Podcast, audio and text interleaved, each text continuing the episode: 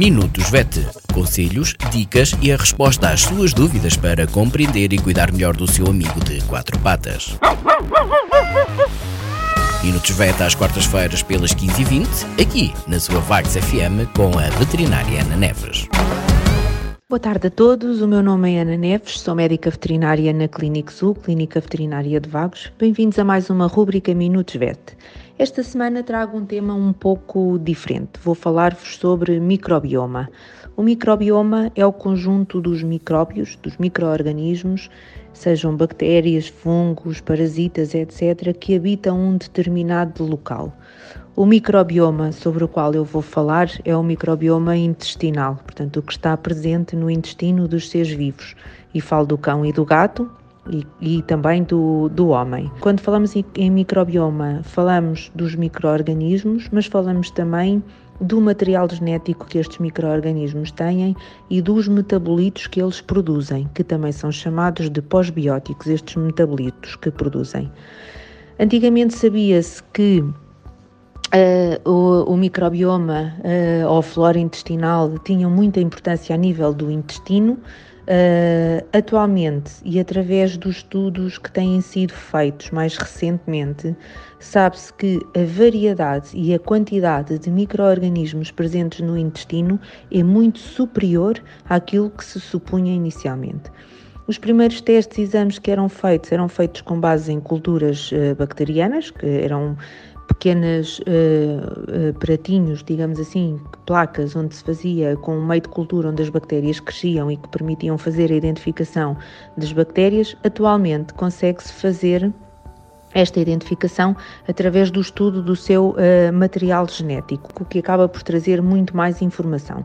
As vantagens do microbioma uh, no intestino estão relacionadas com uma boa motilidade intestinal, com o controle de flora bacteriana que pode ser mais agressiva, mais nociva para o intestino, mas a importância do microbioma é muito maior do que isso, porque pode influenciar o funcionamento da totalidade do organismo. Eles são responsáveis por, pela imunidade do ser vivo. Um bom microbioma, temos indivíduos eh, imunitariamente mais competentes, eh, são responsáveis pela síntese e pela produção de determinadas vitaminas e, são, e é responsável também pela, uh, pelo temperamento do, do, do, ser vivo. Estudos recentes efetuados em cães têm associado determinados tipos de microbiomas a temperamentos mais ou menos agressivos e mais ou menos sociáveis em cães. Uh, isto é uma descoberta muito importante e que pode no futuro trazer uh, uma evolução muito grande a nível da medicina e da medicina comportamental. É importante falar também sobre prebióticos, que são substâncias que estão presentes nos alimentos e que vão contribuir para o crescimento de bactérias que são benéficas no trato intestinal, portanto, de um bom microbioma. Também podem ser tomados sob a forma de suplementos alimentares. Uh, por outro lado, estas bactérias também podem ser administradas por via oral e assim temos os probióticos, que são substâncias que contêm bactérias que são favoráveis ou benéficas para o intestino. Os pós-bióticos que foram descobertos mais recentemente são então os metabolitos produzidos, são as substâncias que este microbioma vai produzir e que entram na circulação e que se espalham por todo o organismo e têm um papel que está a ser ainda hoje eh, investigado. O microbioma pode ser alterado, assim, em função do tipo de alimentação que o indivíduo faz, que o cão ou o gato fazem e o ser humano também, e também em função da medicação uh, que uh, esse indivíduo faz. Por exemplo, os antibióticos têm uma capacidade muito grande de destabilizar o microbioma intestinal.